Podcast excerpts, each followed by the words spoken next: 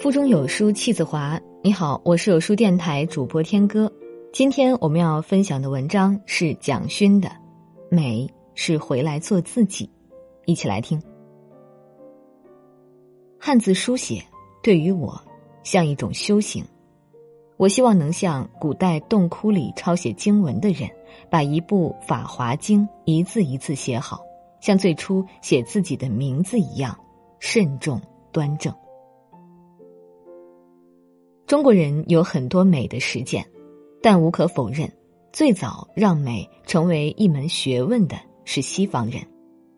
美学这个词是后来日本人翻译的，翻译产生了很大的问题，仿佛美学就是研究美和丑的学问。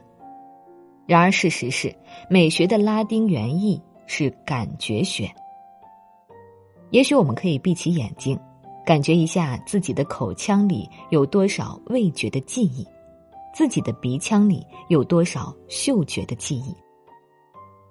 我曾把学生带到台湾的菜市场，收摊之后会打扫得很干净。我拿布蒙住学生的眼睛，让他们猜白天那些摊都是卖什么的。结果他们很快就找到了卖鱼、卖葱、卖姜、卖牛羊肉的摊子。那么，气味到底是什么？它是肉体生命已经不在了，还在空气里流动着的东西。母亲过世后，我常常闻到她的味道，我一直觉得是我的幻觉，因为我跟她太亲。做了菜市场的实验，我才发现鼻腔的记忆体是这么灵敏。最爱你的人已经离你而去，他的味道却挥之不去。几年前，发现鼻腔里记忆腺体的科学家已经得了诺贝尔奖。他发现人能分辨一万多种气味儿，你能闻出这么多的气味吗？你是否记得春天从北方吹过来的风沙味道？去香山的时候，你是否闻到过松树的清香和苔藓的潮湿？收割后的田野，大汗淋漓的爱人，是否在你的鼻腔里留下记忆？年轻的时候，我在巴黎读书，读到第四年，突然很想家。在香榭丽舍华丽的街道上，蓦然感到秋天的荒凉。忽然，我的鼻腔捕捉到一种味道，让我一下子热泪盈眶。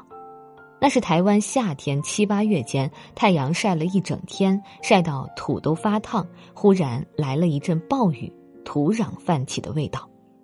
我才发现，乡愁是气味儿。你想家的时候，想的可能是某种奇怪的小吃，它一下子把你底层所有的东西都唤起。你的眼睛能看到多少种颜色？科学家说，我们的视网膜能分辨两千多种颜色。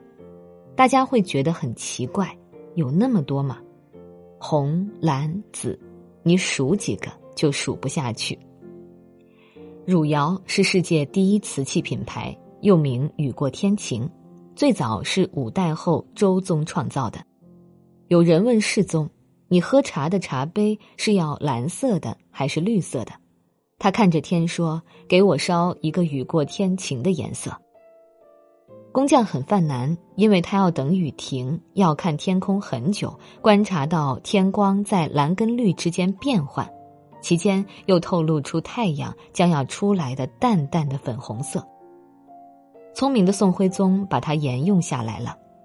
康德说过：“美的判断力，把这样的色彩固定在瓷器上，需要多么高超的美的判断力。”我们在做美的判断的时候，视觉通道打开了，听觉通道也打开了。听觉并不只是听贝多芬、巴赫，今天是寒露。入夜以后，如果你仔细听，应该可以听到树叶沙沙的声音，伴随秋天最早来到的是声音。我们的古人写过多少关于秋声的诗？古人有多么好的敏感度？如果我们只知道让孩子背唐诗宋词，而忘了让他聆听秋天的声音，那没有太大的意义。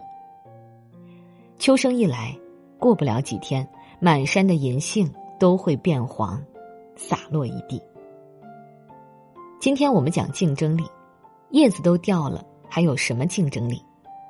因为接下来的一季是一个艰难的季节，在纬度这么高的地方，入秋入冬后，树木所需的养分是不够的，只能把部分机体牺牲掉，保存最好的水分和养分，来年春天重新发芽。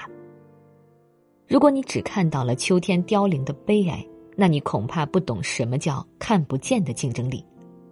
庄子说：“天地有大美而不言，大自然每一天都在做美的功课，可是他不讲话。”我最敬佩的老师佛陀没有写过一本书，我们今天看到的很多佛经不过是他学生的笔记，所以开头总是说“如是我闻”。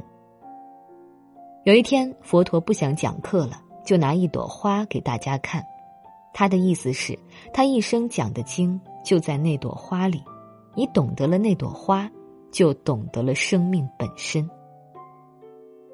回到生命的原点，才能看到美。美最大的敌人是忙，忙其实是心灵死亡，对周遭没有感觉的意思。我们说忙里偷闲，贤按照繁体字的写法，就是在家门口。忽然看到月亮，周遭所有最微小的、看起来最微不足道的事情，可能是我们最大的拯救。我不觉得今天在这个城市里，我们讲任何大道理对人生有什么拯救。我们能做的就是许许多多微不足道的小事，像女娲补天一样，把我们的荒凉感弥补起来。在这个碎片化的时代，你有多久没读完一本书了？私信回复“有书君”即可免费领取五十二本好书，每天有主播读给你听。